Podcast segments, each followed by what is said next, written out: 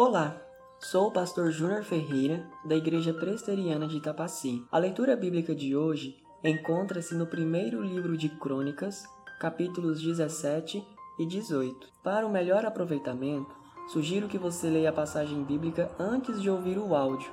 Meu desejo e oração é que sejamos edificados pela Bíblia. O capítulo 17 narra a aliança que o Senhor faz com o rei Davi.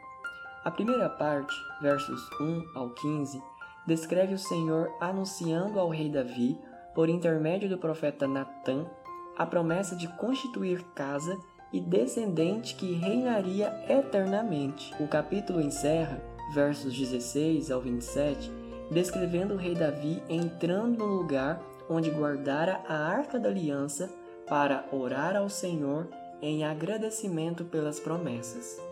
O capítulo 18 narra algumas vitórias do rei Davi e o exército de Israel. A primeira parte, versos 1 ao 13, descreve o rei Davi e o exército de Israel vencendo o exército dos filisteus, de Zoba, da Síria, de Moabe, de Amon, de Edom e de Amaleque. O capítulo encerra, versos 14 ao 17, descrevendo aqueles que compunham os oficiais no reino de Davi. A leitura de hoje nos fala sobre o Senhor que faz seus filhos serem bem-sucedidos. Por meio da vida de Davi, compreendemos que a bem-aventurança está anexo ao relacionamento com Deus.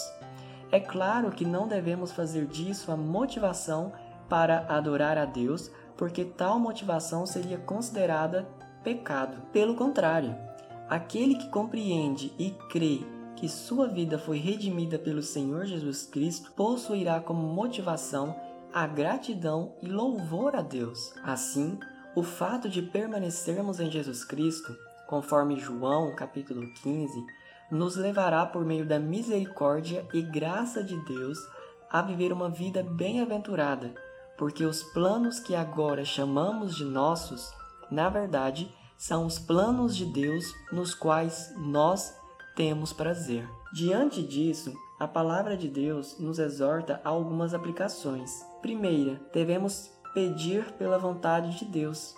A oração do Pai Nosso possui como pedidos iniciais a realização e estabelecimento da vontade de Deus. Segunda, devemos aprender a julgar os nossos planejamentos à luz da Bíblia. É comum não avaliar, examinar ou mensurar os nossos planejamentos simplesmente por serem nossos. Porém, muitos planos poderiam ser repensados e até anulados por nós mesmos simplesmente por não condizer com a palavra de Deus. Terceira, arrependa e confesse o seu pecado de arrogância em nome de Jesus Cristo. Somente um coração verdadeiramente transformado pela palavra de Deus compreende a necessidade de dependência total do relacionamento com Deus.